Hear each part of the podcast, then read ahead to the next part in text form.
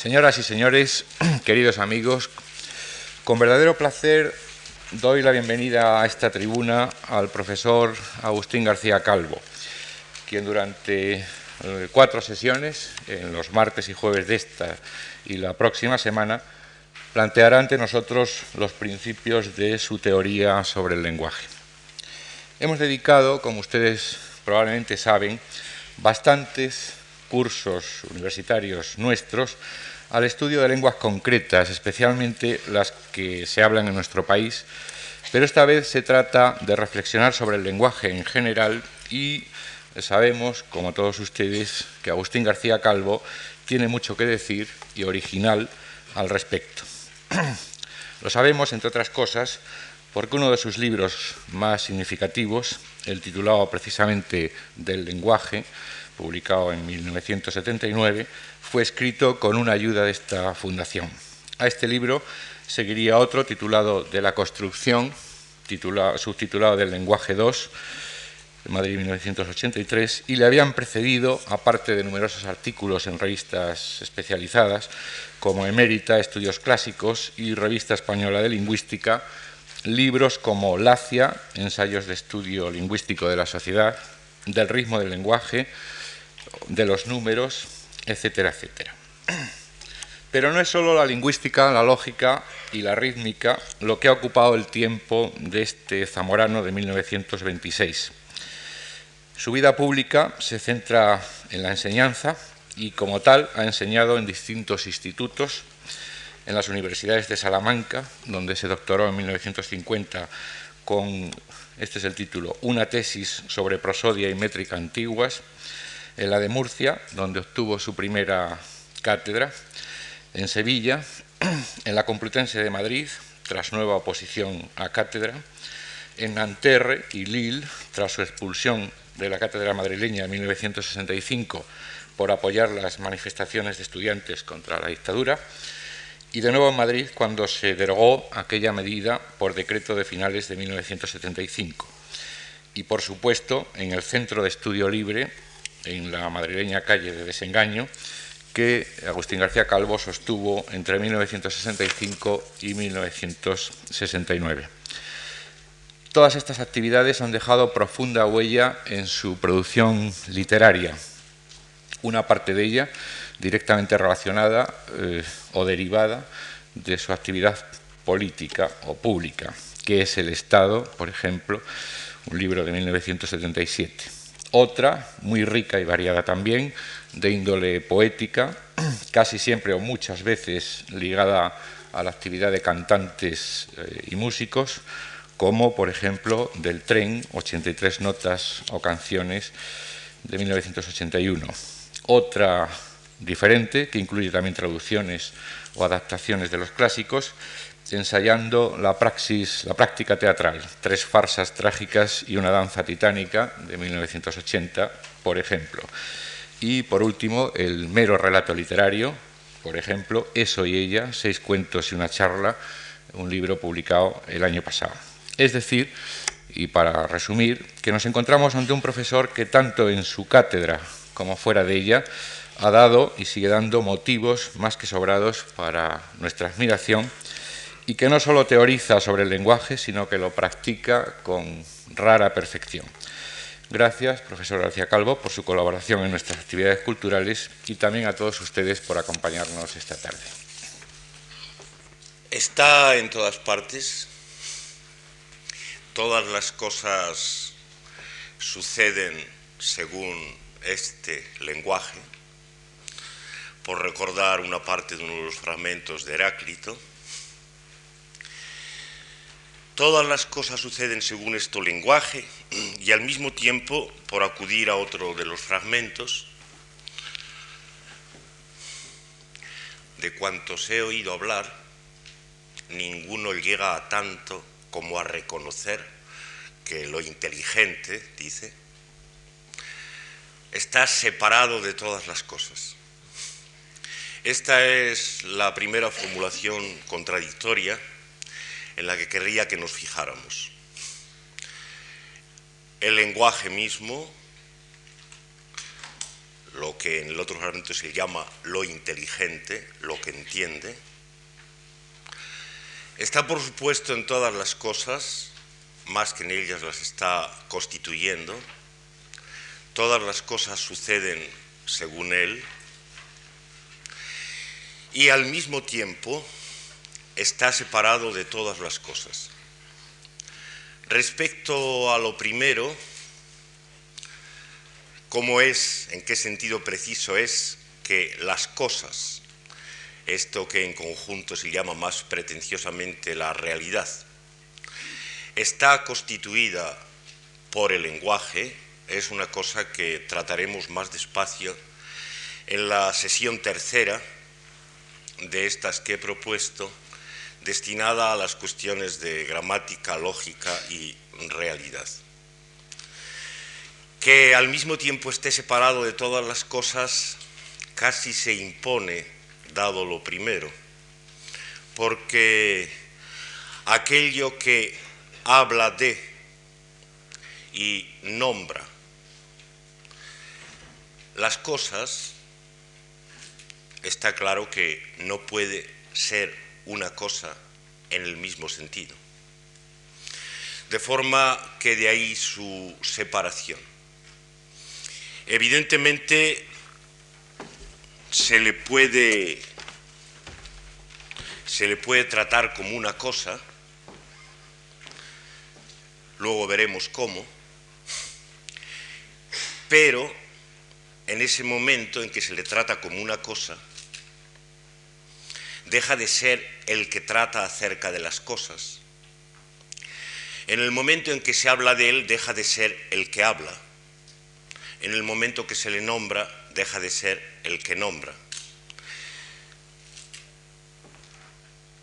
Mientras que él está hablando, no se puede hablar de él. Mientras que la razón está razonando, no se puede razonar acerca de ella. Es esta imposibilidad del tratamiento simultáneo en los dos sentidos la que quería ante todo poner aquí por delante.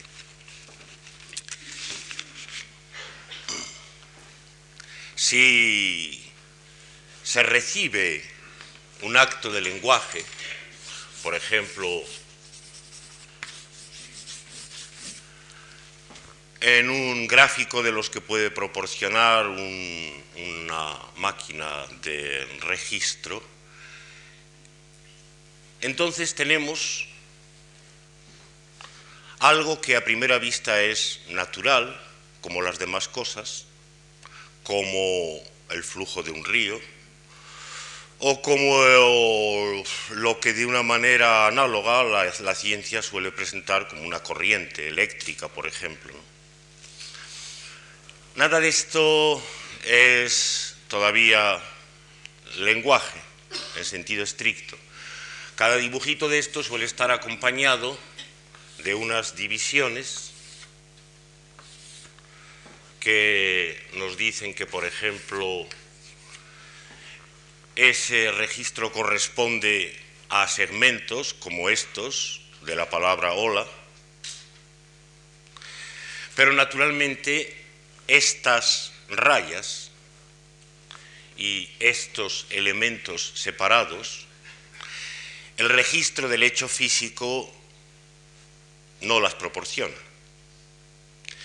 Con la mera constatación del hecho, sin exageración, se puede decir que no tendríamos nada, en absoluto, de aquello a lo que aludimos como lenguaje.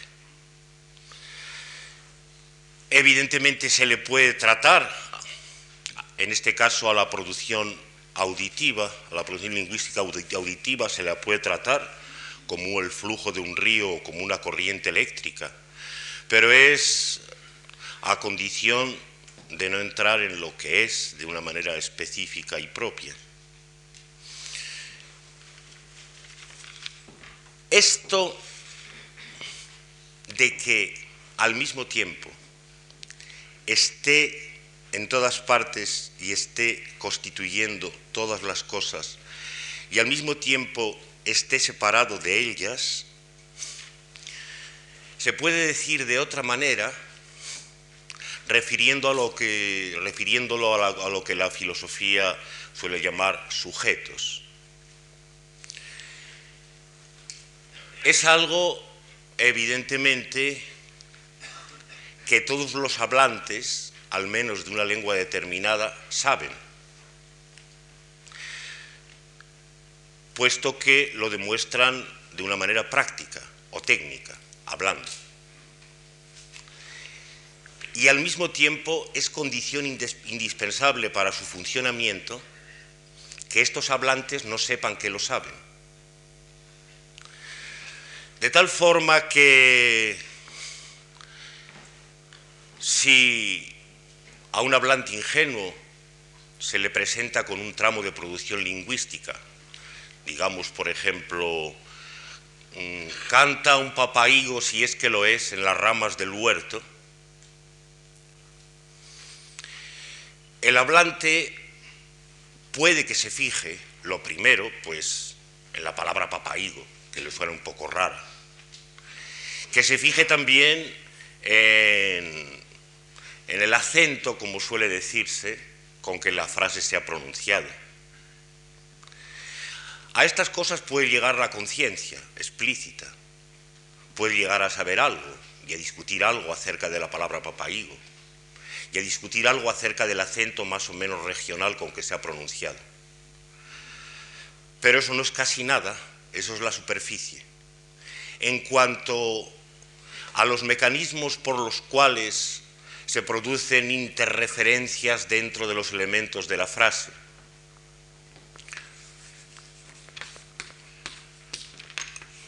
es decir,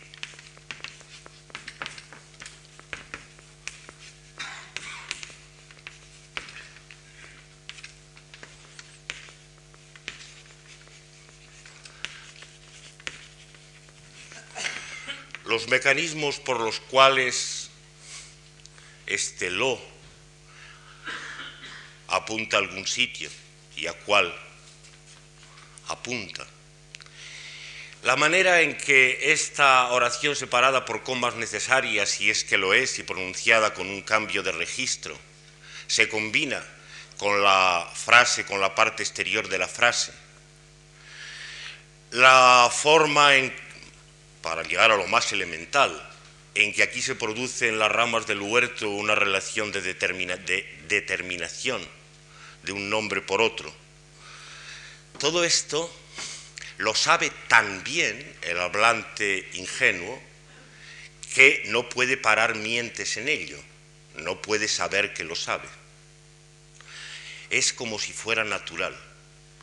Para él, la organización sintáctica de esa frase la puesta a contribución de reglas que están en el aparato de su lengua, es algo que se da por supuesto que va de soi, es natural, es decir, como natural.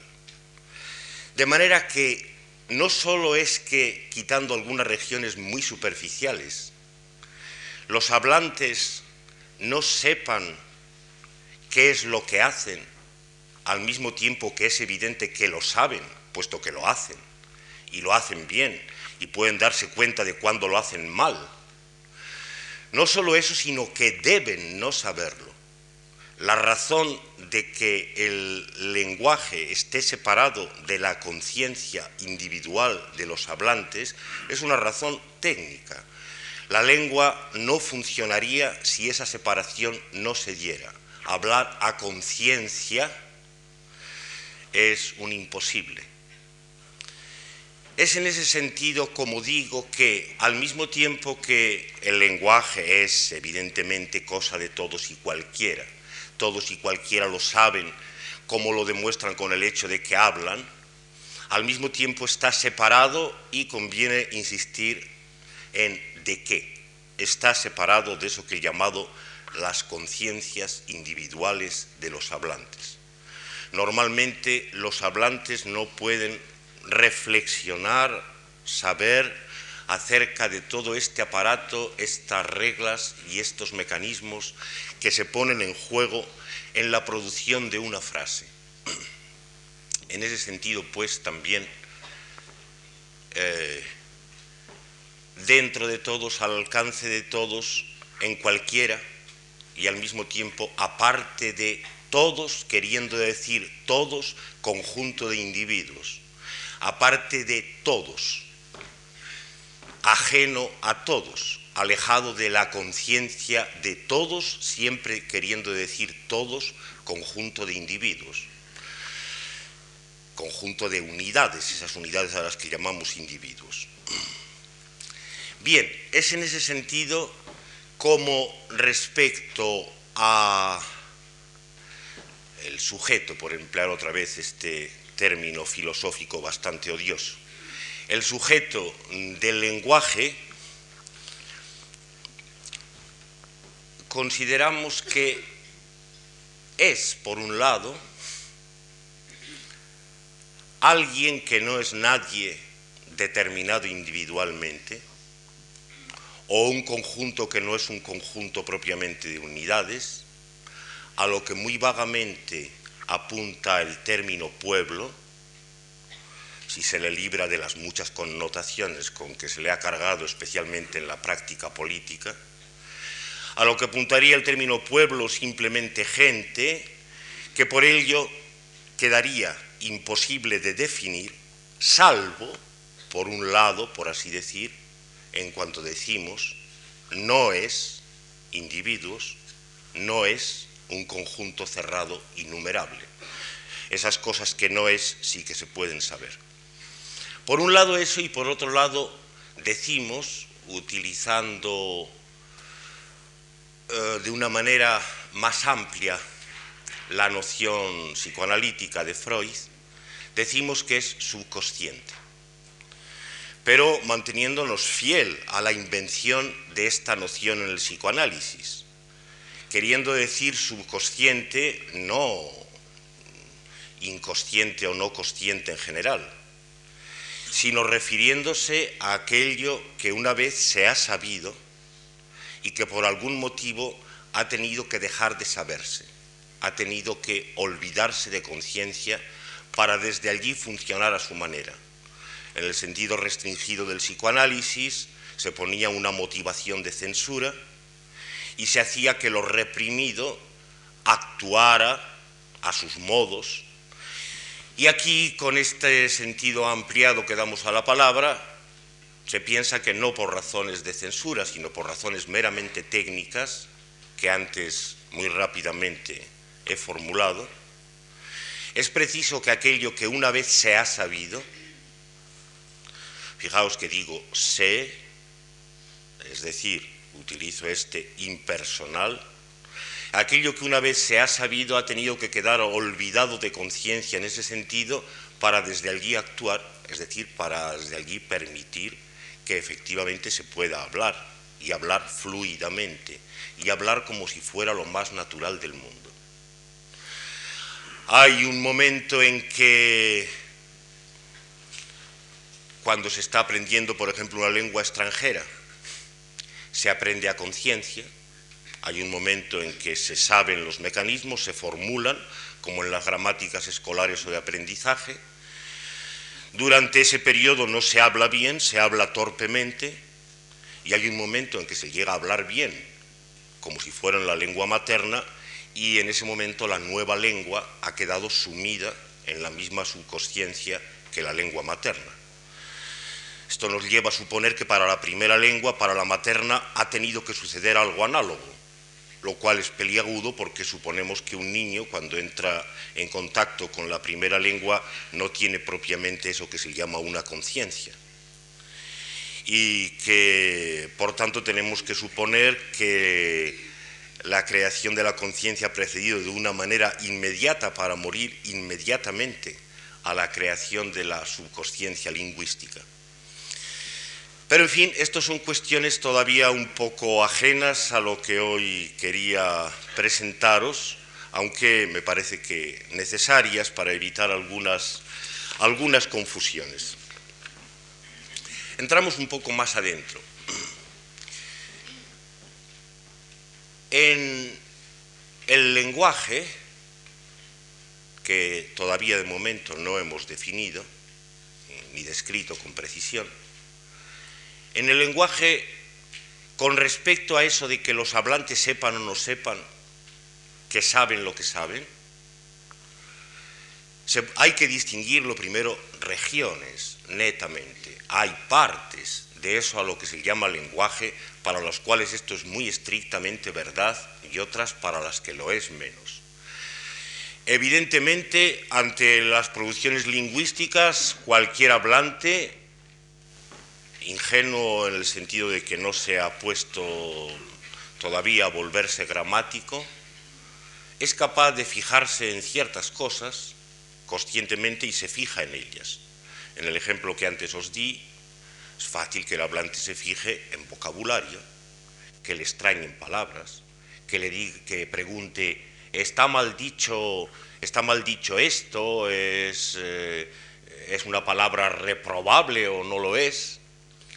Y que se fije también en otra cosa como el acento, que reconozca si es un extranjero el que está hablando, si en nuestro ámbito es eh, de origen catalán o gallego o algo así, por la manera en que realiza las entonaciones del castellano, de forma que estos aspectos o partes del lenguaje son relativamente asequibles a la conciencia de cualquiera.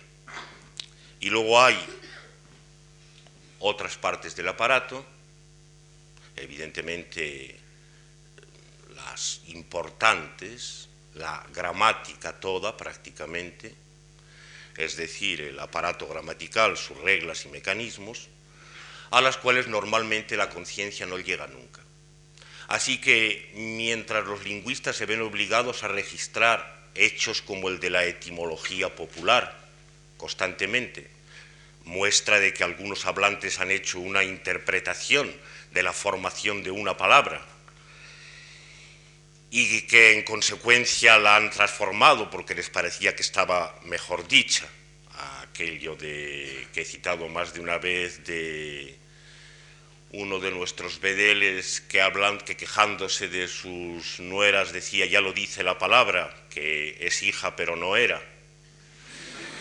Mientras esto lo encontramos a cada paso, en cambio lo que no encontramos es fenómenos semejantes a la etimología popular que se practiquen en zonas más, digamos, profundas.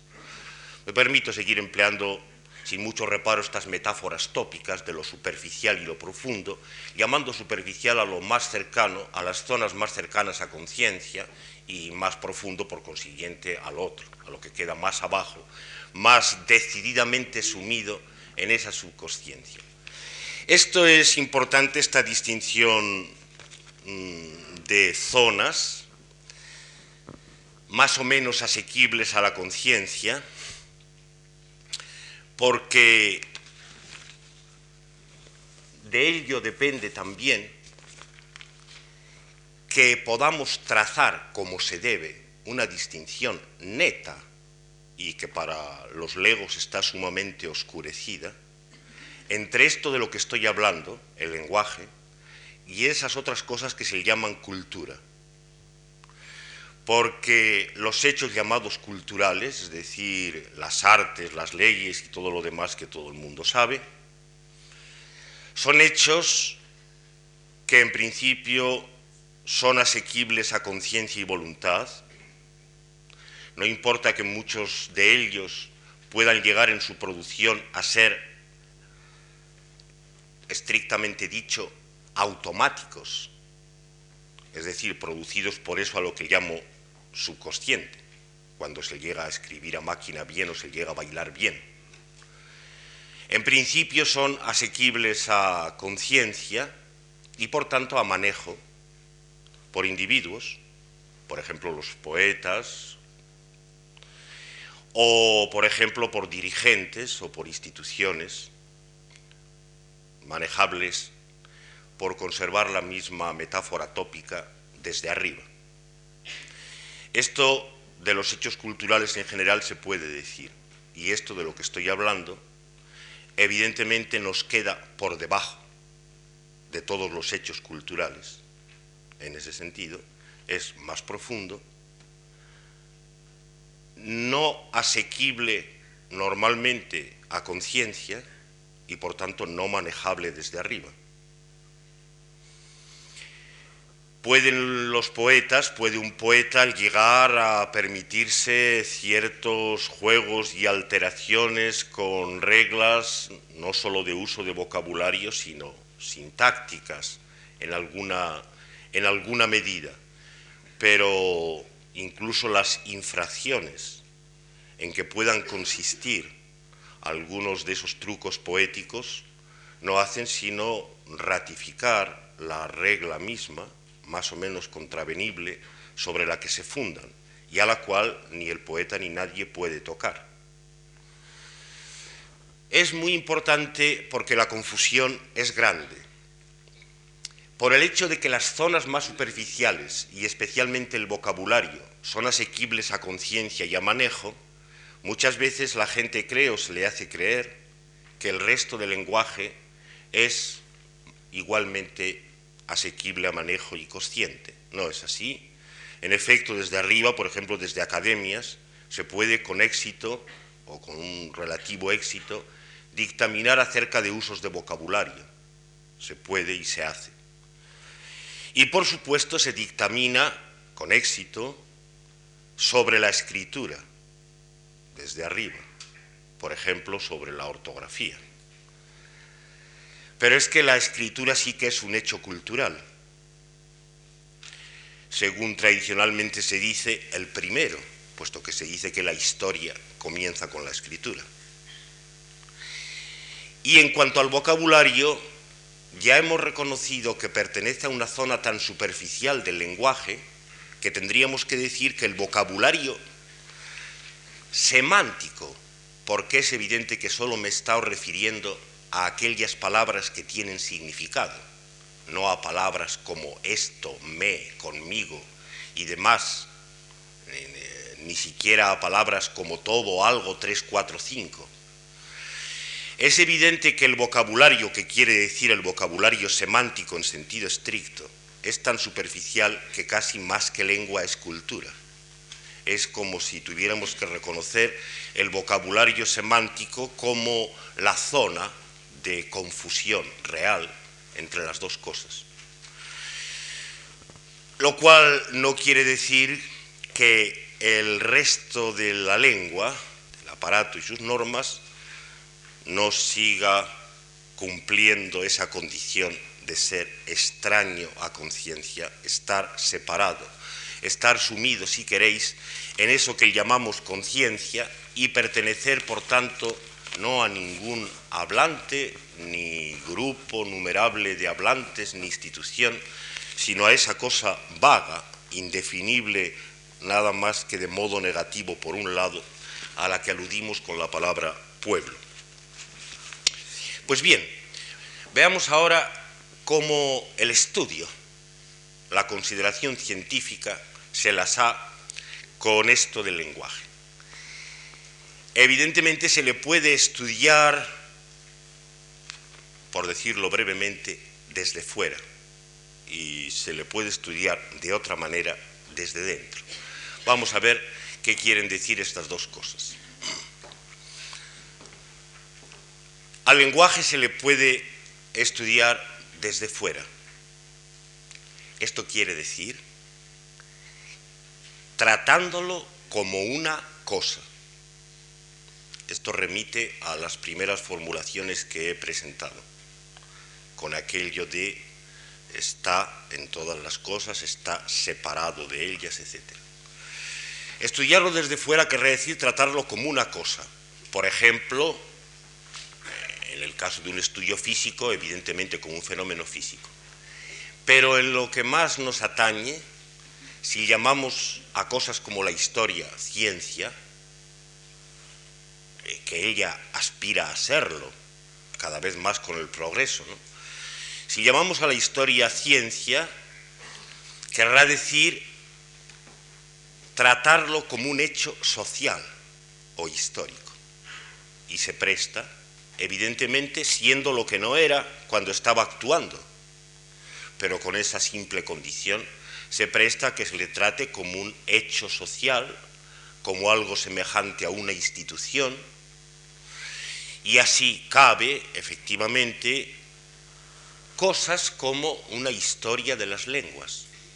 Por ejemplo, una historia del latín y del el romance común y de las lenguas romances separadas, etc. Que nos habla del latín, de dónde se hablaba, de por dónde se extendió, de dónde perdió terreno, de cómo se impuso, por qué procedimientos administrativos y cosas por el estilo, ¿no? hechos históricos. Y se puede hacer una sociología del lenguaje, disciplinas muy florecientes hoy en día, donde se hacen continuamente estudios según los métodos normales de sociología, esencialmente estadísticos, cada vez más con el progreso, referentes a los hechos lingüísticos. Hay, por tanto, un cúmulo de ciencias propiamente dichas, preferiblemente históricas o sociológicas, que pueden tratar del lenguaje como una cosa. Lo que constata esta mirada desde fuera son principalmente tres cosas. Una,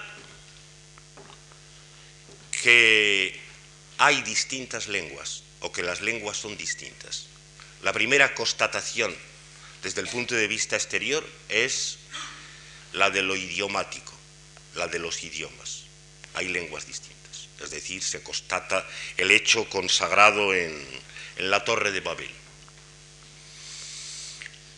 Hay lenguas distintas. Lo segundo que se constata es que estas lenguas distintas se parecen entre sí.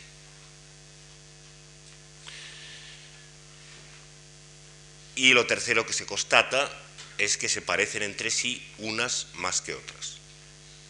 Estas simples constataciones son las que sirven de fundamento para los estudios histórico-comparativos que, como veremos enseguida, ya no son como una mera historia de la lengua o una sociología del lenguaje, sino que ocupan una situación intermedia entre el estudio desde dentro y el estudio desde fuera. Ahora veremos cómo, pero todavía desde fuera es fácil hacer estas constataciones. Se puede por lo menos decir, como los antiguos griegos, nosotros hablamos y los otros hacen otra cosa, balbucean, ladran, cualquier cosa a lo que aluda un término como bárbaros que ellos consagraron, ¿no? O se puede ser eh, un poco más modesto, un poco más abierto y constatar simplemente la diferencia y comparar, pues mira cómo se habla en esta tierra, cómo se habla en la otra, e inmediatamente pasar a lo segundo, encontrar parecidos una vez constatada la diversidad, y inmediatamente lo tercero, que es la diferencia en el grado de parecido entre, entre las lenguas. Bueno, frente a las eh, maneras de estudiar desde fuera, a las que, de las que he hecho este somero repaso, hay una manera de estudiar desde dentro, digamos, por mantener la metáfora. Está claro que esta manera no podrá ser científica. He concedido que las otras sean científicas, porque parto naturalmente de una noción estricta de ciencia, queriendo decir ciencia aquello que trata de la realidad. Es decir, que cumple como condición mínima que ella, la ciencia misma, se declara exterior al objeto de que está tratando, no reconoce que su tratamiento del objeto esté en alguna manera creando o modificando el objeto, sino que el objeto está ahí para que se trate de él. Y esto parece ser condición de todo lo que aspira a llamarse ciencia, y sobre todo la ciencia por antonomasia, la física, ¿no? Eh, por más que los avances mismos de la física lleven en nuestros años a poner en duda la necesidad de hacer intervenir en el objeto a la propia información, es decir, a la propia actuación de la ciencia sobre el objeto. A pesar de esto, que podría verse como una especie de explosión interna de la ciencia misma en su forma más avanzada, en la física, mantengo una noción de ciencia que consiste en algo que trata de cosas. Trata de la ley, trata de cosas. Bueno, está claro que eh, estas disciplinas históricas o sociales a las que he aludido, en la medida que son ciencias, cumplen la misma condición. Por eso tratan al lenguaje simplemente como una cosa. Entre las cosas, por ejemplo, como un hecho social entre los hechos sociales. La otra manera a la que he aludido diciendo un estudio desde dentro no puede, por tanto, en ese sentido ser científica. Después de lo dicho, esto ya se vuelve casi tautológico. No puede ser científica si pretende tratar del lenguaje mismo no en cuanto cosa, sino del lenguaje mismo en su actuación, del lenguaje en vivo, antes de reducción a cosa, y siendo él el que constituye las cosas. Parece que si se quiere eh, entrar por un estudio de este otro tipo, tenemos que renunciar a la noción de ciencia, a la adscripción de este estudio a la noción de ciencia. Esto también es algo que merece la pena decir, porque en nuestros años el error que ha hecho que la gramática misma trate de presentarse como una ciencia ha tenido consecuencias bastante desastrosas para la gramática. Este es un pecado del que, por ejemplo, algunas de las escuelas que estos últimos decenios estuvieron más en boga, como los generativistas o transformacionalistas, eh, participan en gran medida. Se comprende el prestigio de la ciencia en nuestros años es muy grande y se comprende que también el gramático piensa que hace alguna especie de honor a su estudio cuando consigue presentarlo como científico. Hay que, renunciar pues a este, a este error, que por desgracia tiene consecuencias dentro del estudio mismo, si no, no importaría gran cosa y reconocer que ese otro tipo de estudio no puede tener ni los métodos ni las maneras de la ciencia.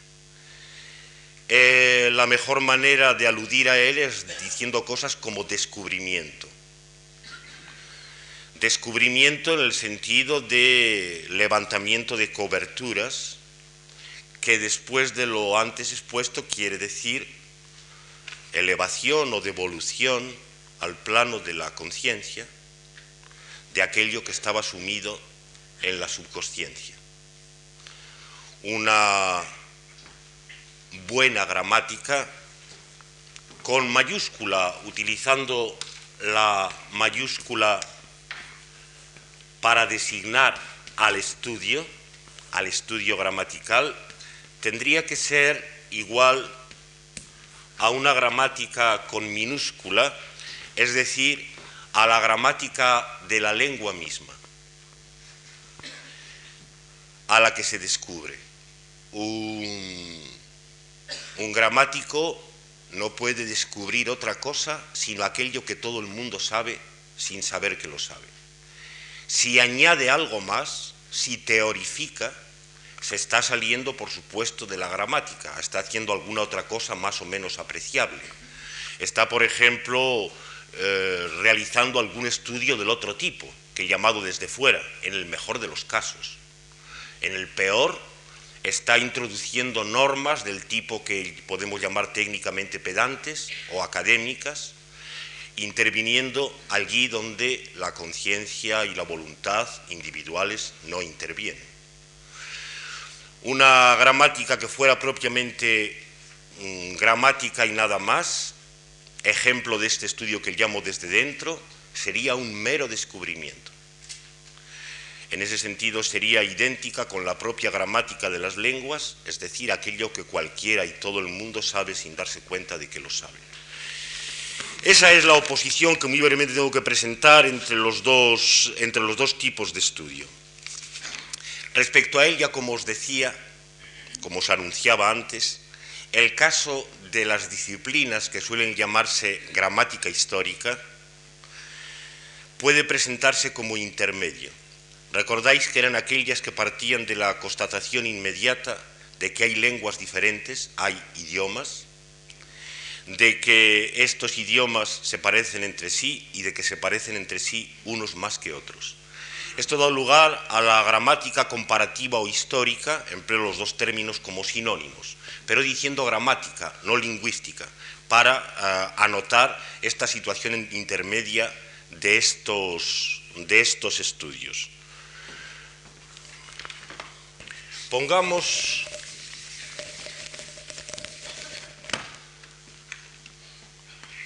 que hay un,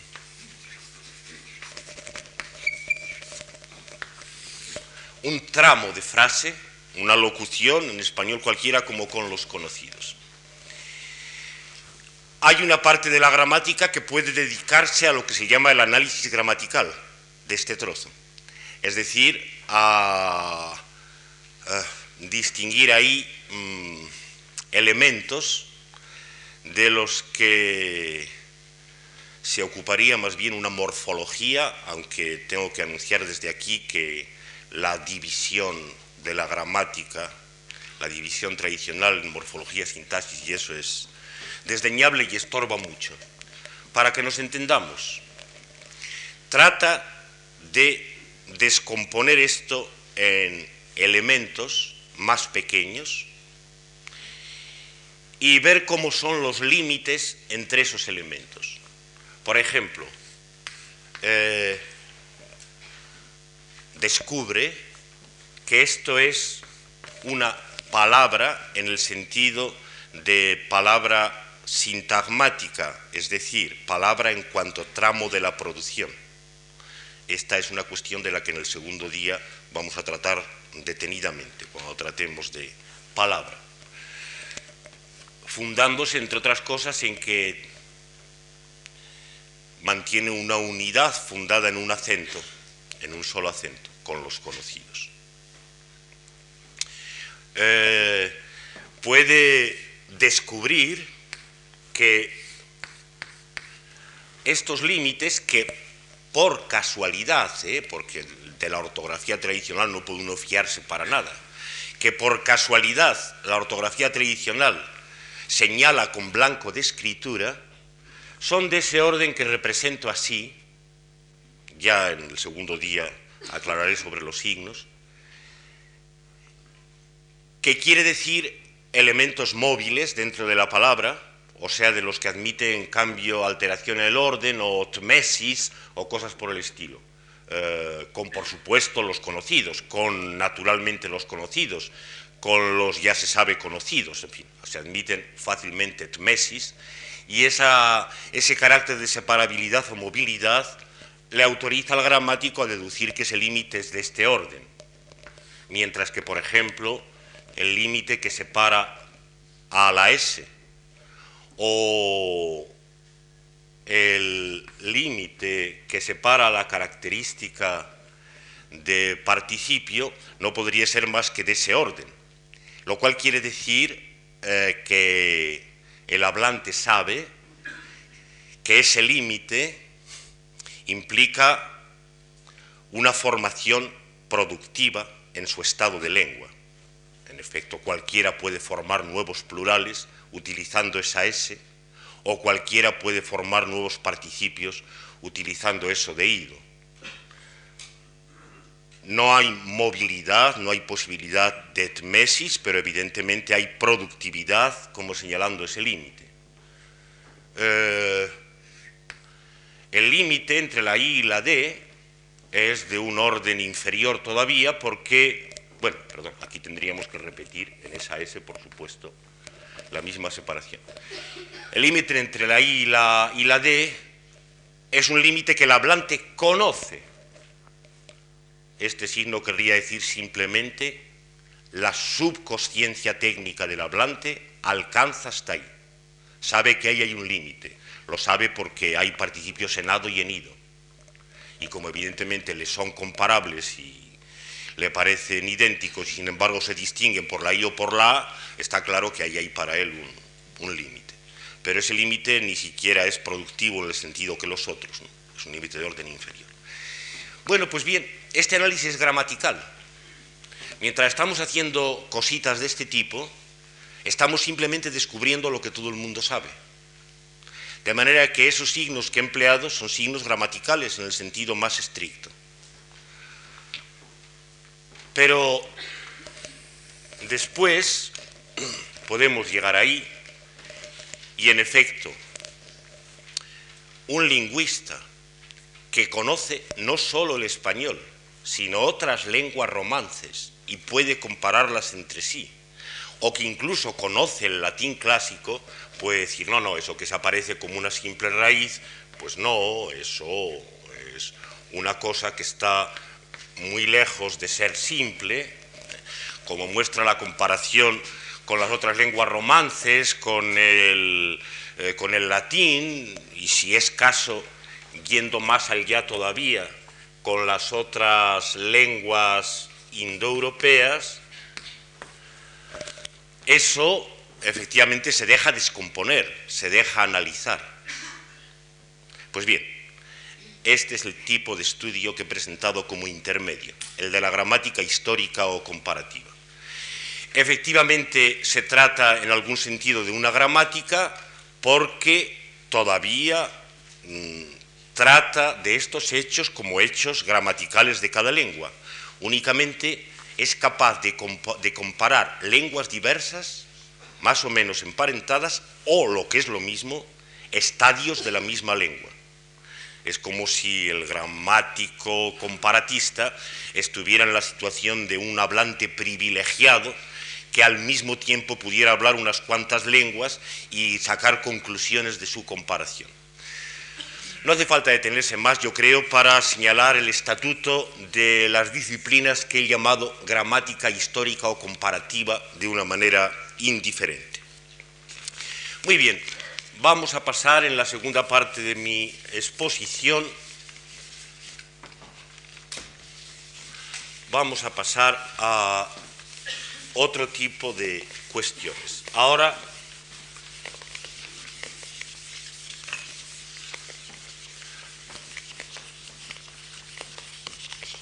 vamos a intentar describir con un poco más de precisión qué es eso del lenguaje he estado empleando todo el rato acudiendo a eso que se llama vuestra intuición o conocimiento intuitivo, que quiere decir al uso corriente de la palabra, vamos, sin más, arriesgándome a que ese uso no sea tan preciso como debía ser. Vamos a precisar, pues, qué quiere decir eso de el lenguaje. Lenguajes son principalmente dos cosas y como sucede en buena lógica que no hay dos sin tres, aquello que establece la relación entre el uno y lo otro es también otra tercera cosa que es lenguaje. Voy a utilizar un esquema que suelo utilizar con los muchachos, con los principiantes, para poner esto en claro. Lenguaje, por un lado, alude a aquello que represento muy esquemáticamente así, siguiendo una tradición bien establecida. Esto es eh, la producción lingüística. Hago que al mismo tiempo este tramo indique dos cosas. Espero que no os arméis lío con ello, pero es muy conveniente. Este tramo indica al mismo tiempo dos cosas. Indica el comienzo de una frase y el fin de una frase, llamando frase a aquello que se cierra con una cadencia de la que convencionalmente suelo decir que es como un intervalo de quinta, un intervalo mayor. Ahí represento para una frase eh, enunciativa o predicativa sería soldo y al mismo tiempo representa la separación entre el hablante y el oyente, es decir, entre yo y tú, mientras no somos más que yo que estoy hablando y tú que me estás oyendo. puede parecer un poco raro que se utilice la misma raya para representar las dos cosas, pero mm, os invito a que lo consideréis por vuestra cuenta porque no hay tiempo para mucho hoy. Eh, cómo se pueden hacer mm, solapar o montar lo uno sobre el otro. El comienzo y el final de la frase son al mismo tiempo, es al mismo tiempo la separación entre yo y tú. Naturalmente esta frase está compuesta de elementos discontinuos. Por ejemplo, estos son palabras, representémoslo por el acento de palabra, que es un intervalo que convencionalmente decimos de tercera, del tipo mido, un intervalo menor, y ocasionalmente, esto no es necesario, puede haber comas, puede haber entonación de comas, representemos uno de los dos tipos de comas, sí. Y por supuesto, cada palabra está compuesta por una sucesión de fonemas, no prosódicamente caracterizados. ¿Se entiende? Todos elementos discontinuos. Bueno, esto de una manera muy esquemática es una de las tres cosas que es lenguaje, la producción lingüística. El acto de producción caracterizado por esas condiciones. Se produce en esto que llamamos el mundo en el que se habla, para oponerlo al mundo de la realidad, o sea, al mundo de que se habla, donde hablante y oyente representan dos puntos esenciales, los dos primeros, después hay otros, y tiene estas características de producirse por frases señaladas melódicamente de una determinada manera, que a su vez son sucesiones de otros elementos discontinuos, también señalados o prosódicamente o por los procedimientos que los fonemas se distinguen unos de otros. Muy bien, eso es una de las cosas. La otra cosa que es lenguaje, de una manera por supuesto sumamente arbitraria, casi se podría decir que hasta caprichosa, la represento, la represento así con una figura geométrica que me es conveniente, pero nada más que por motivos pedagógicos, no porque yo presuma de que esto es una es la representación verdadera del aparato de la lengua entiéndase bien.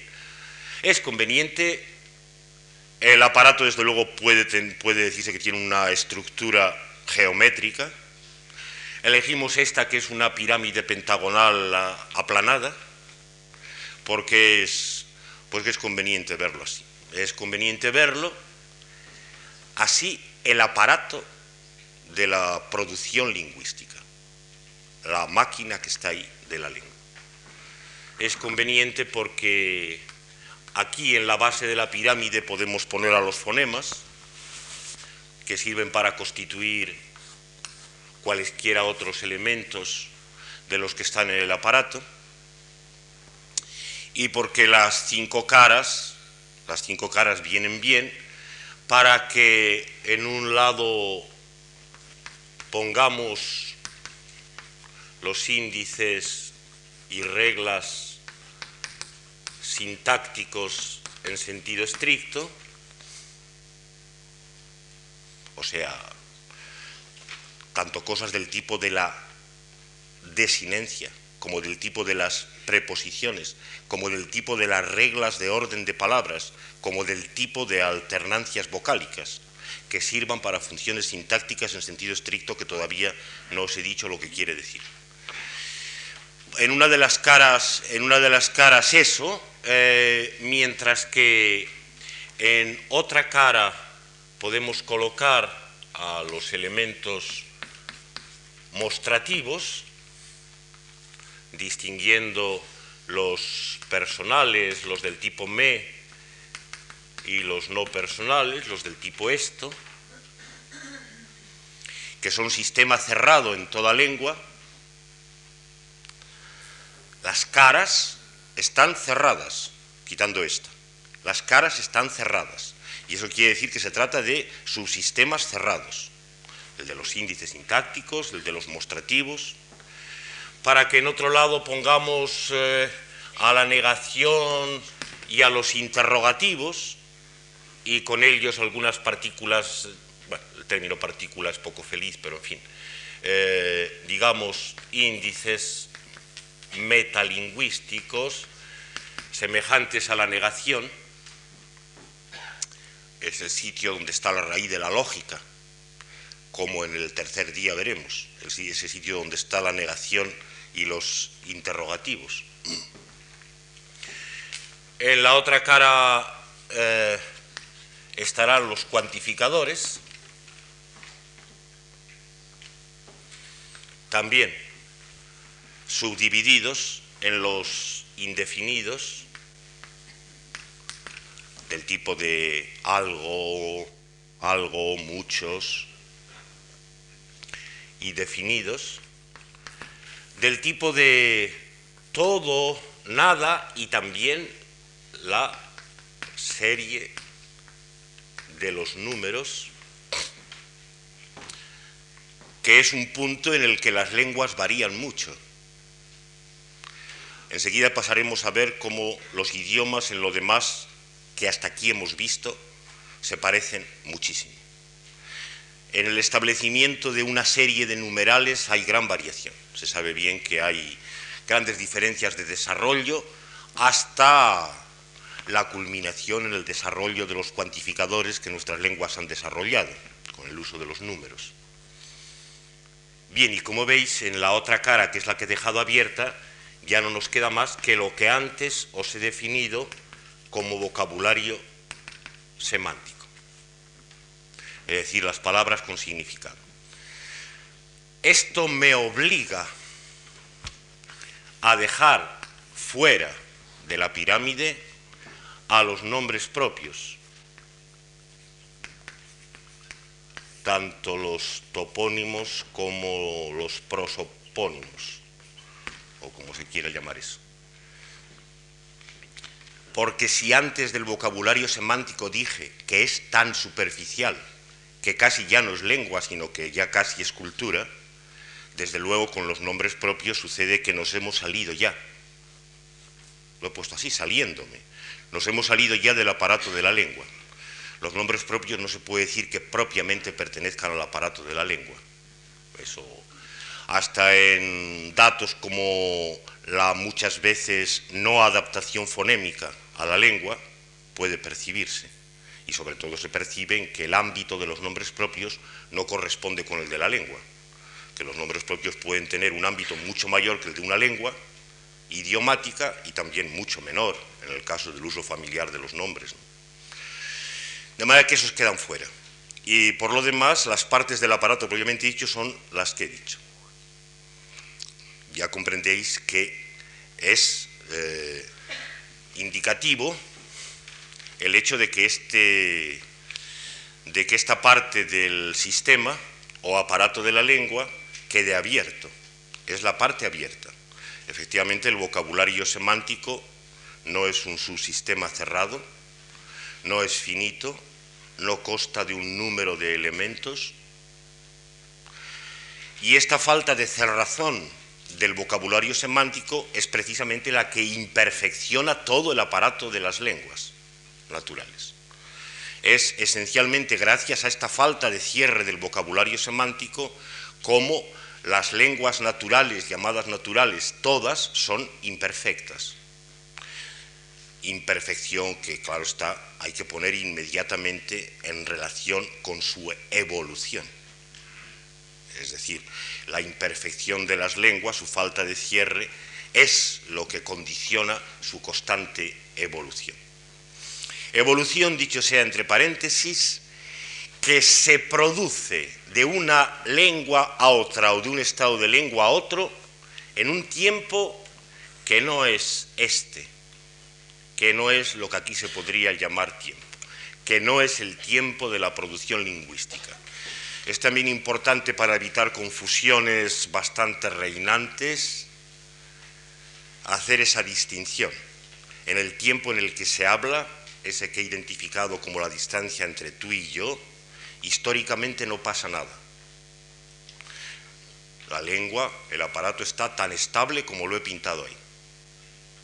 Si no, sería imposible hablar, no hace falta razonarlo mucho. De manera que si luego las lenguas cambian de un estado de lengua a otro, se convierten incluso de una lengua a otra, eso pasará en otra cosa a la que también se llama tiempo, que es el tiempo de la historia, pero que desde luego no es este. Eso por emplear, no puedo hacerlo, no puedo menos hacerlo un poco en broma, una palabra como tiempo, cuyo significado, aunque esté metida ahí, no sé, es eh, ajeno y confuso en extremos que todos más o menos habéis percibido alguna vez. La tercera cosa que se nos imponía, porque entre estas dos tiene que haber relación, es naturalmente la cosa que señala la relación entre el aparato de la lengua y su producción. Esto es la organización de cada frase. Vamos a representarla por medio de elementos que entran en una relación sintáctica en sentido estricto, ahora esto ya os va a quedar definido, y que al entrar en esa relación sintáctica forman una nueva pieza que puede entrar en otra relación sintáctica, la cual a su vez puede entrar en nueva relación sintáctica con otra pieza, etc. Ya sabéis, sintaxis, en sentido estricto. Relaciones de dependencia, de dependencia. Si alguna vez se presenta una mera relación que indico con el signo más, una relación de coordinación, esa relación no es propiamente constitutiva de una frase. Puede quedar incluida, pero no es constitutiva.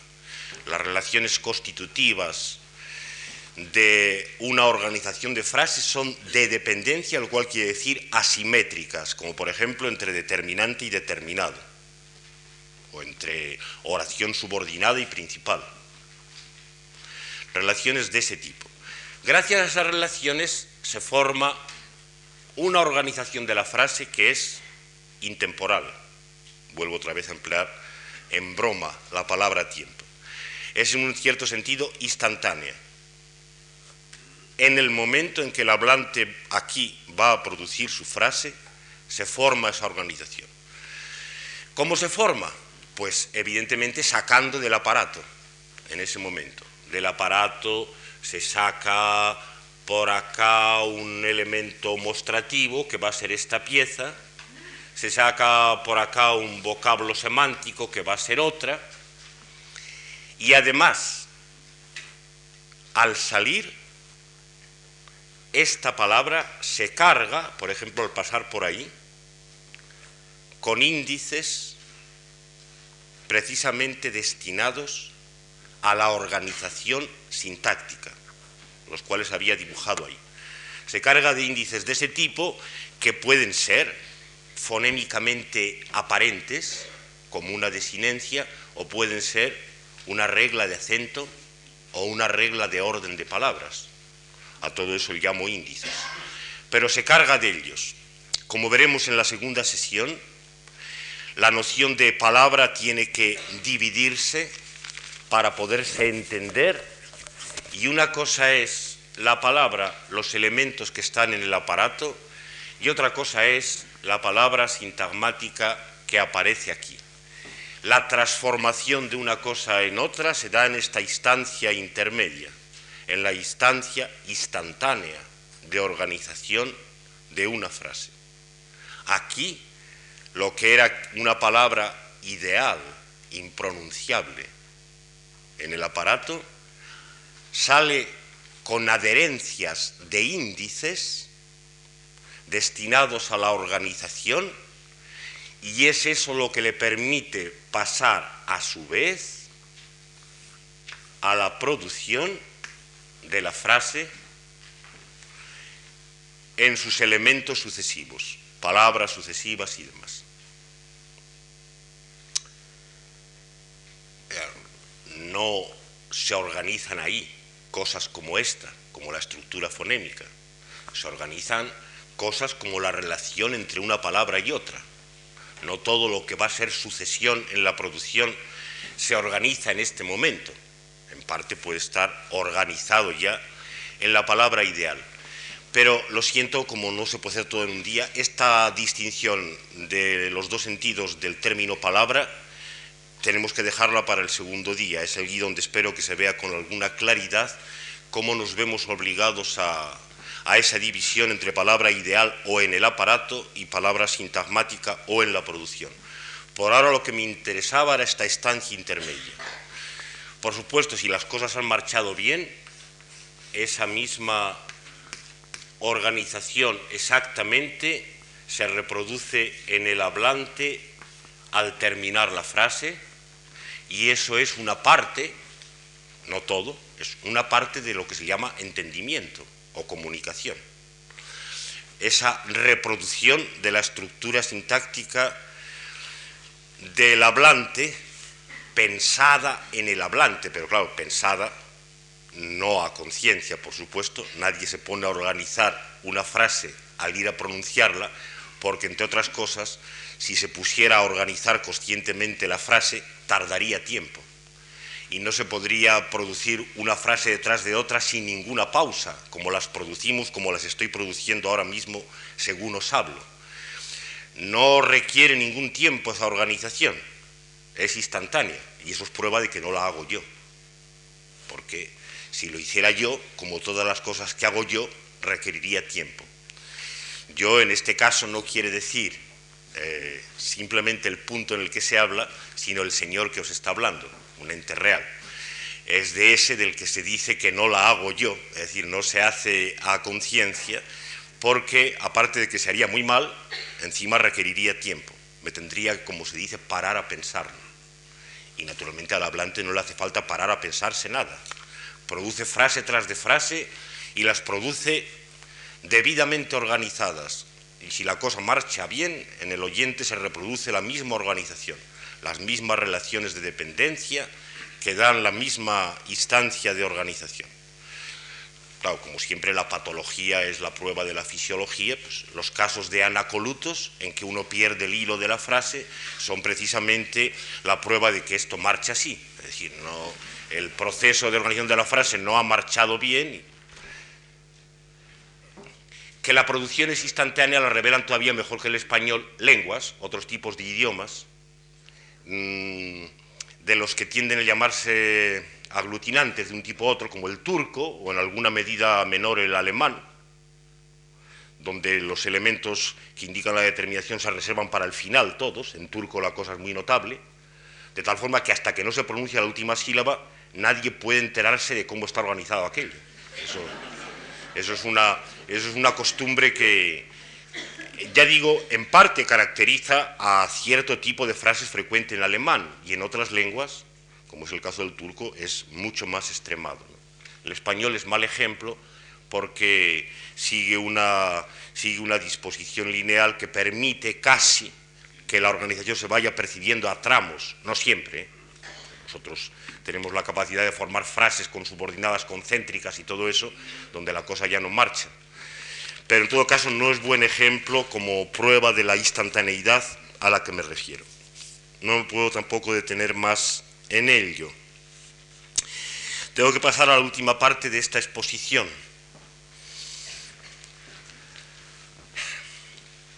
Se constata que hay idiomas.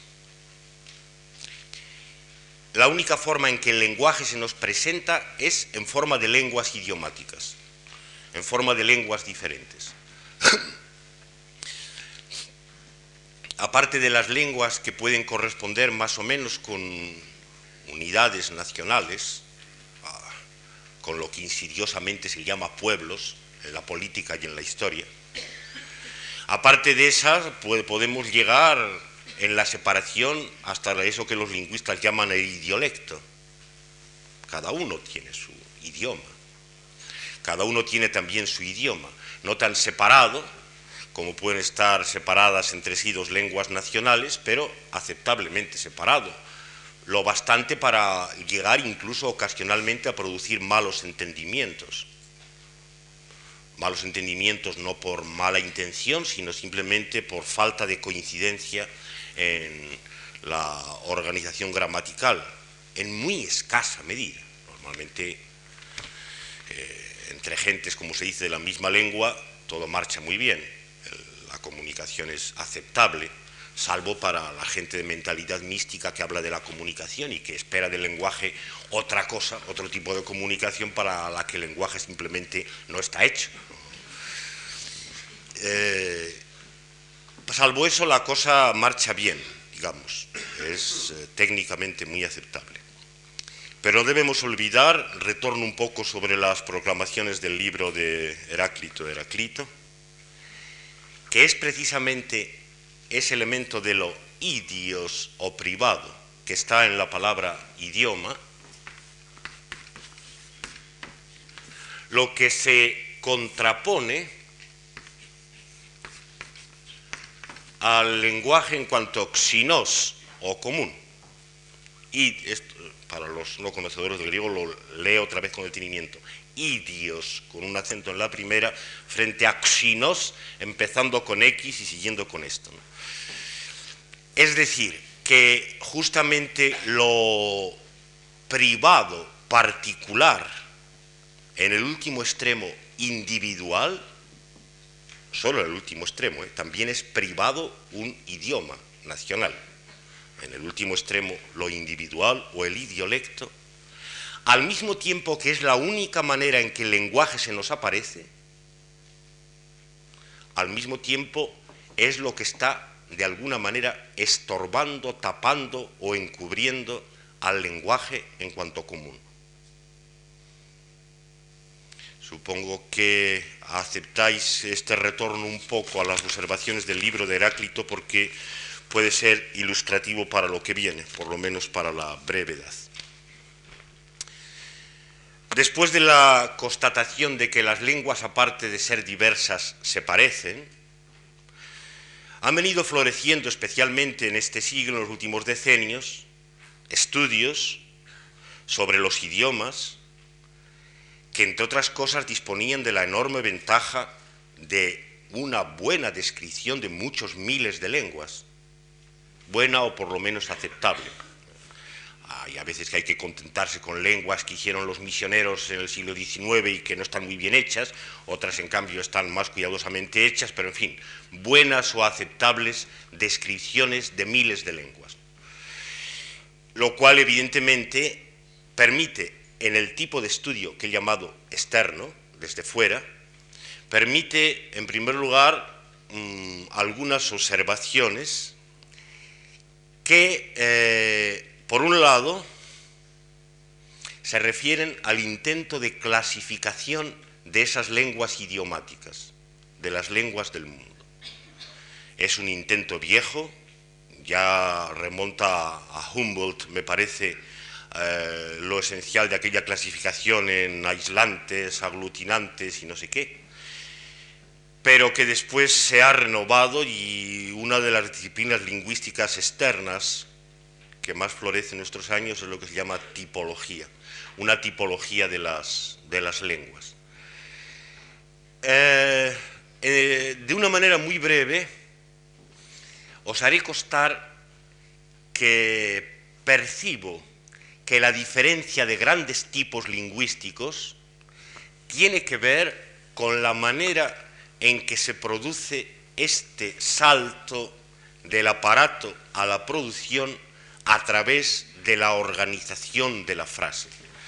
Esto tal vez en el segundo día lo veamos con un poco más de detenimiento, pero probablemente se llaman por emplear el término viejo, lenguas aislantes, aquellas de que dan ejemplo el chino, el vietnamita, a aquellas en que la palabra ideal al salir no se carga de más cosa que de unas reglas de orden para convertirse en palabra sintagmática, reglas de orden que pueden implicar alguna regla de acento que es al mismo tiempo entonación. Muy poquito en todo caso. Notad que os hago ver que la diferencia no es desde luego ninguna diferencia absoluta. Las lenguas serían más o menos aislantes, más o menos polisintéticas, etc. El tipo de las polisintéticas sería el extremo opuesto. Eh, los ejemplos mejores son de las lenguas muy bien descritas este siglo por los lingüistas americanos, las lenguas, eh, las lenguas indoamericanas que casi todas pertenecen al tipo. Son lenguas en que la frase está desde aquí prevista de la manera más íntegra, de manera que el núcleo esencial de la frase sale de aquí, por así decir, ya fabricado, ya construido. Llega aquí ya fabricado. Con lo cual corresponde, por ejemplo, ya imagina lo que estoy diciendo, se produce aquí una palabra sintagmática enorme que al mismo tiempo encierra el verbo, sus complementos y sus sujetos y unos cuantos prefijos y anafóricos, todo ello encerrado en una sola palabra. Eh, a, eso corresponde el que en esas lenguas muchas palabras, incluidas estas, eh, las, de, las palabras de significado, tienen dos formas. Una forma para cuando se meten en la gran palabra sintagmática que sale fabricada y otra forma para cuando se producen aisladas. Este es el que se me ocurre como tipo extremo. Los otros tipos, como el de nuestras lenguas, son en cierto sentido intermedios. Eh, podemos seguir llamando lenguas aglutinantes aquellas en que la desfiguración que la palabra, la palabra ideal sufre al salir se limita simplemente a acúmulos, a fijos. En cambio, en las que llamamos lenguas flexivas, por ejemplo, las antiguas nuestras, el griego antiguo y el latín, bueno, en una cierta medida también las modernas, pero vamos, mucho menos. Eh, las lenguas que llamamos flexivas, lo que funciona es un dispositivo, que ya veremos el segundo día, eh, describo como eh, la constitución en tambor giratorio de la palabra, de la palabra ideal. No sé si la imagen con tanta rapidez va a sugeriros mucho. La palabra ideal concebida como un tambor de varias facetas, es decir, como teniendo en, su, en cuanto depositada ya como palabra ideal, teniendo una serie de posibilidades, de tal forma que lo que, lo que se produce en el trance de salida a la frase es la fijación de una de las facetas del tambor, en una de las formas. ¿no? Es un recurso tal vez no tan frecuente como podía esperarse en las lenguas del mundo, pero que a nosotros nos impone mucho porque era el de las lenguas antiguas, el de las lenguas clásicas, ¿no? el del indio, el del griego, el del latín. También en cierta medida de las semíticas, donde es más importante todavía ese juego ese juego con la alternancia vocálica que también conocen las indoeuropeas. Bueno, de momento cito cuatro tipos de idiomas en el mundo y os sugiero el fundamento que desde luego no he encontrado nunca mm, claramente enunciado, el fundamento que puede tener esa clasificación. A lo que íbamos es a que esta tipología inevitablemente se acompaña con otro tipo de estudio también muy floreciente en nuestros decenios, que es el de la búsqueda de universales, el de la búsqueda de universales lingüísticos. No sé si hace falta explicar mucho cómo los dos tipos de estudios parecen oponerse, el de la clasificación de las lenguas o tipología y el de la búsqueda de universales, y cómo eh, por esa oposición vienen en cierto sentido a ser lo mismo. Se trata de descubrir hechos que, primero, no estén determinados por una condición que se pudiera llamar natural, objeto de, objeto de ciencias en el sentido estricto que antes he dicho. Y segundo, que se den en todas las lenguas, en realidad el estudio de los universales nunca llega a esto, que se dé en tal tanto por ciento de lenguas del mundo, más o menos crecido, independientemente de la familia que la lingüística histórica haya establecido y del tipo en el que la tipología haya encuadrado a esa lengua, independientemente, simplemente considerando el hecho en sí y viendo en cuántas lenguas del mundo conocidas se da. La condición es, como digo, que no pueda estar condicionado por un hecho pretendidamente natural o objeto de ciencias propiamente dichas. Ah, por ejemplo, no puede ser condición que en, ninguna lengua las eh, frases pueden costar de más de 100 palabras sintagmáticas. Un enunciado así sería una tontería, comprendéis. Tendría que ver pues, con los límites de la memoria, eh, es decir, exactamente con los límites de la capacidad para fabricar esto, cuando los elementos son demasiados. Eso no sería ningún universal. Es un poco más doso la enunciación de no hay ninguna lengua del mundo que tenga más de 80 fonemas. Ya no es tan evidente porque aquí, por, qué aquí no puede haber más de 80 fonemas. Es así. Pero aunque nos quedemos dudosos ante un caso como este, desde luego tampoco podemos, tampoco podemos pensar que eso es uno de los universales interesantes o sustanciosos son más bien hechos relativamente precisos en cuanto a la organización gramatical o en cuanto a la función que se repiten o en todas las lenguas o en un tanto de lenguas que obliga a reconocer ese hecho como el normal. O en todas, caso que prácticamente no se da nunca, porque además tampoco tenemos todas las lenguas, tenemos unos miles de lenguas, más o menos bien descritas, o en un tanto por ciento tal que obliga a considerar el hecho como la norma, como lo normal para cualquier lengua. De forma que cuando no se da o se contraviene, se puede decir que la lengua se sale de la norma general, es anómala. Hay, hay algunos eh, de estos universales de los cuales se puede decir que pertenecen a una gramática común, el título que he elegido para esta serie de charlas. Es decir, recordando el término heraclitano, logos, xinos, que pertenecen a una gramática común.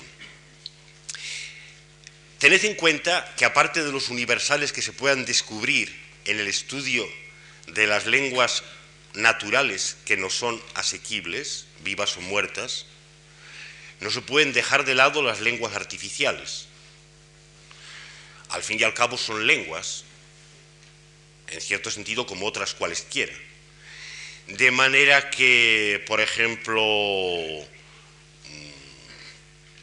un, álgebra o un tipo de cálculo desarrollado para la física,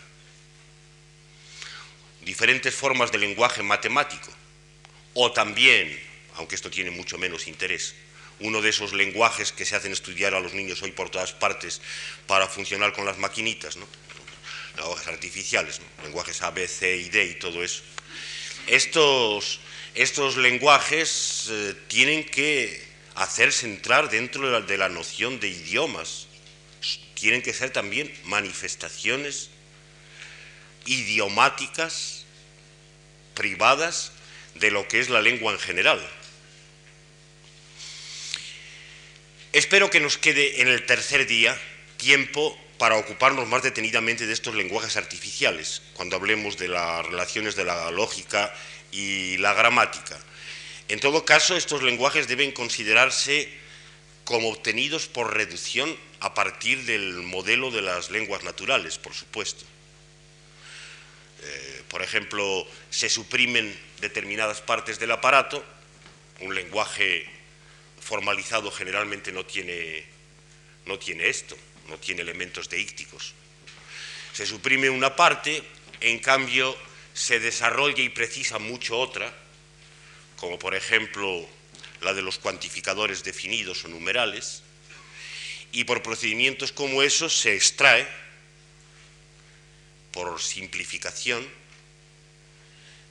del modelo de las lenguas naturales una lengua artificial. Por ejemplo, la de un cálculo algebraico infinitesimal o la de una lógica o también esos lenguajes de las máquinas.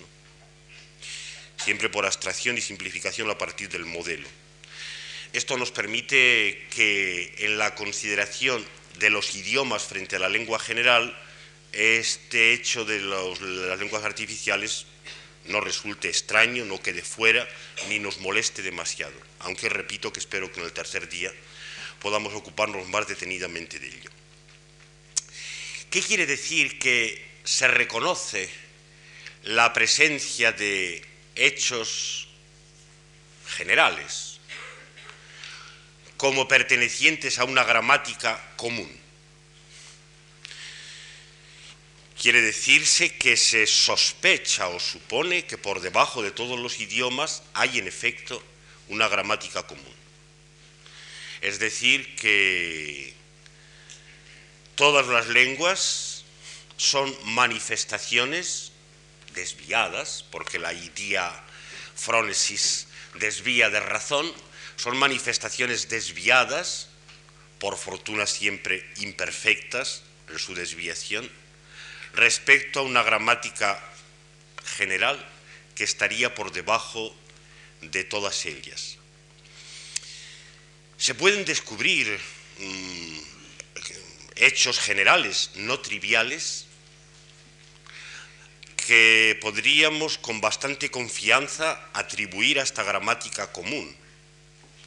Algunos, el oído del simple hablante es capaz de percibirlos.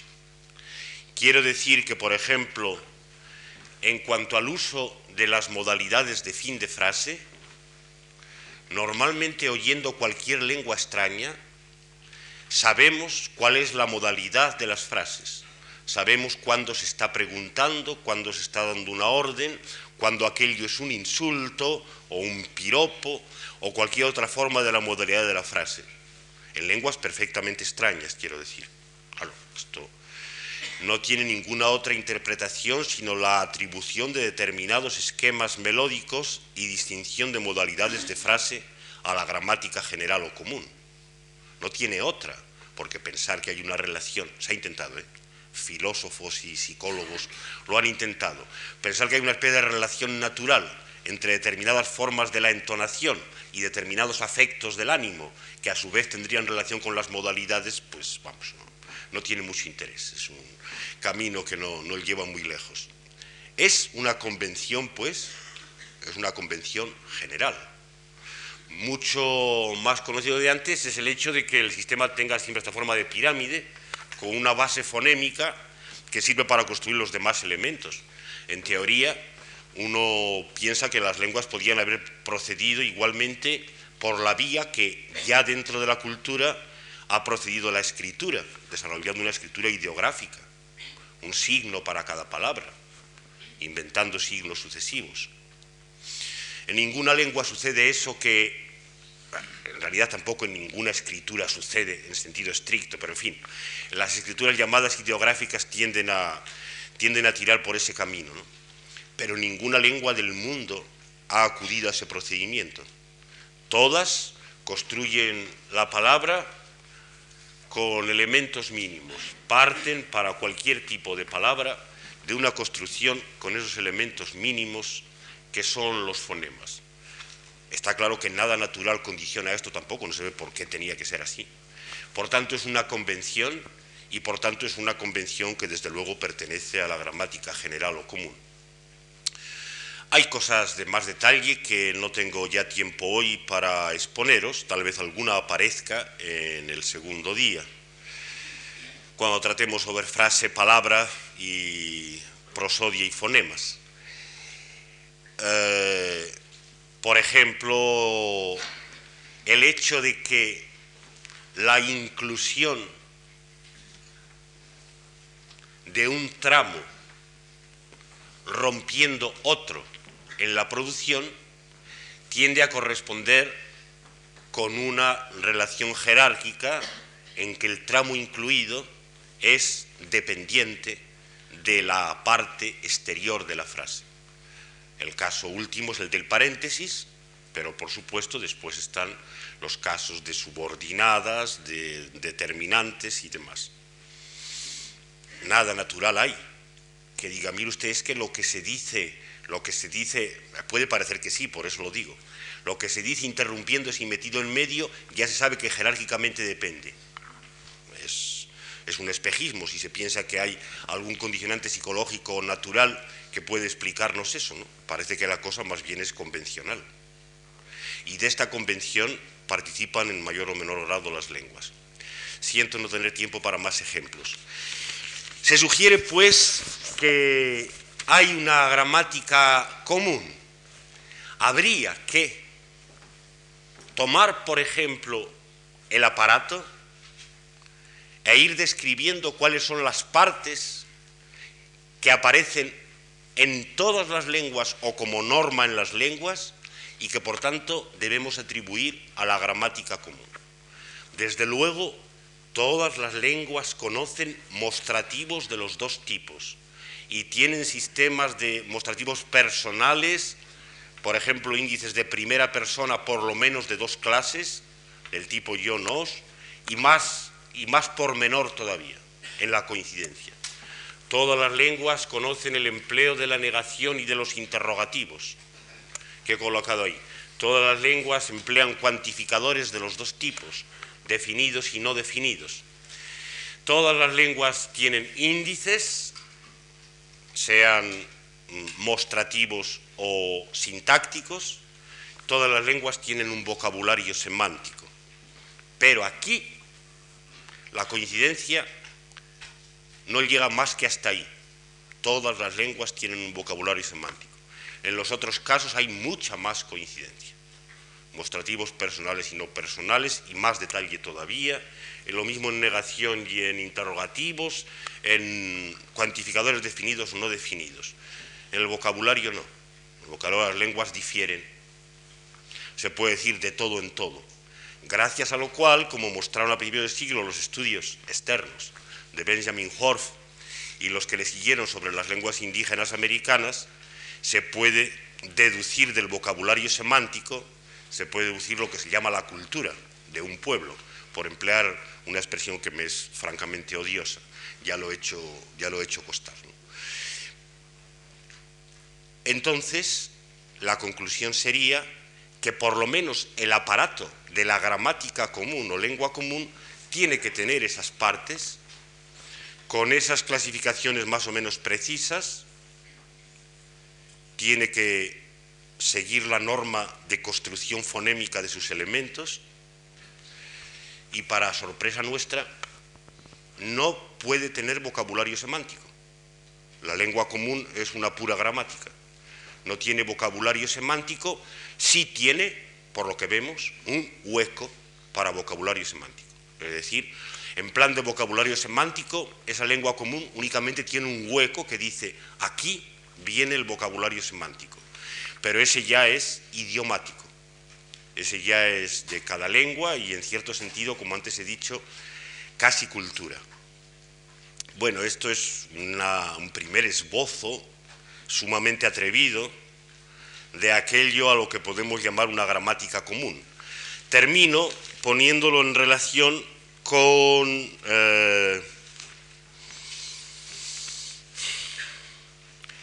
teorías que en nuestros días, más, más, bien en los decenios recientes, han tenido mucho curso e incluso es una parte afortunada de una parte de las afortunadas de la obra de Chomsky, que era aquella observación aparentemente psicológica sobre la gramática innata. Es decir, la suposición que parecía hacerse necesaria de que un niño trae a este mundo una disposición, un dispositivo para aprender una lengua cualquiera. Claro, esta disposición o dispositivo para aprender una lengua cualquiera es muy difícil separarla de eso a lo que estoy llamando gramática común parece que debería tener que consistir precisamente en eso. Naturalmente, como aquí estoy todo el rato rehuyendo ser científico, pues me repugna un poco decir que eso significa que la gramática común está incorporada ya al código genético. Esta es la imaginería la imaginería de la biología a la que estamos condenados, pero no pasa de ser eso, vamos. ¿eh? No pasa de ser eso e incluso hasta expresiones como innato y todo eso no dejan de tener su, su peligro. En fin, digamos de la manera más modesta posible, parece que efectivamente tenemos que suponer que los niños traen a este mundo una disposición para aprender una lengua cualquiera, en toda indiferencia, que evidentemente tiene que relacionarse con estas evidencias más o menos claras de una gramática común que antes os he estado ofreciendo. Si se piensa bien y con, cualquier imaginería psicológica que se juegue, es imposible, es imposible entender que un niño aprenda a hablar una lengua si no es gracias a esa predisposición. Incluso en las fases de aprendizaje se descubre muchas veces que no es que el niño simplemente no haya adquirido la gramática del idioma que le ha tocado en suerte, sino que hay una competencia, hay una lucha que dura más o menos entre una gramática suya, que evidentemente no puede ser personal, sino algún resto, algún resto de otras formas de gramática más normales que las de la gramática idiomática que le ha tocado, como descubrimiento de lo que cualquiera sabe, es evidentemente en primer término un descubrimiento de la gramática de una lengua, de un idioma, porque las lenguas no se presentan, eh, la lengua no se presenta de otra manera más que así, bajo forma de idiomas. Pero en segundo término, para el descubrimiento de la gramática común que pueda haber por debajo de todos los idiomas, la labor sigue siendo gramatical. Ahí no hay ninguna labor de otro tipo de lingüística. Cabe una labor de descubrimiento que pasando a través de aquel de las lenguas particulares o idiomáticas, llega también al descubrimiento de la gramática común, esa que supuestamente traen los niños a este mundo para aprender una lengua cualquiera. Bueno, no sé si había alguna cosa más, nos hemos alargado muy tarde, también me temo que eh, ustedes tengan demasiado calor y cosas así, que el personal de la casa nos esté echando a los perros, así que nada, seguiremos con cuestiones más particulares pasado mañana y la semana que viene.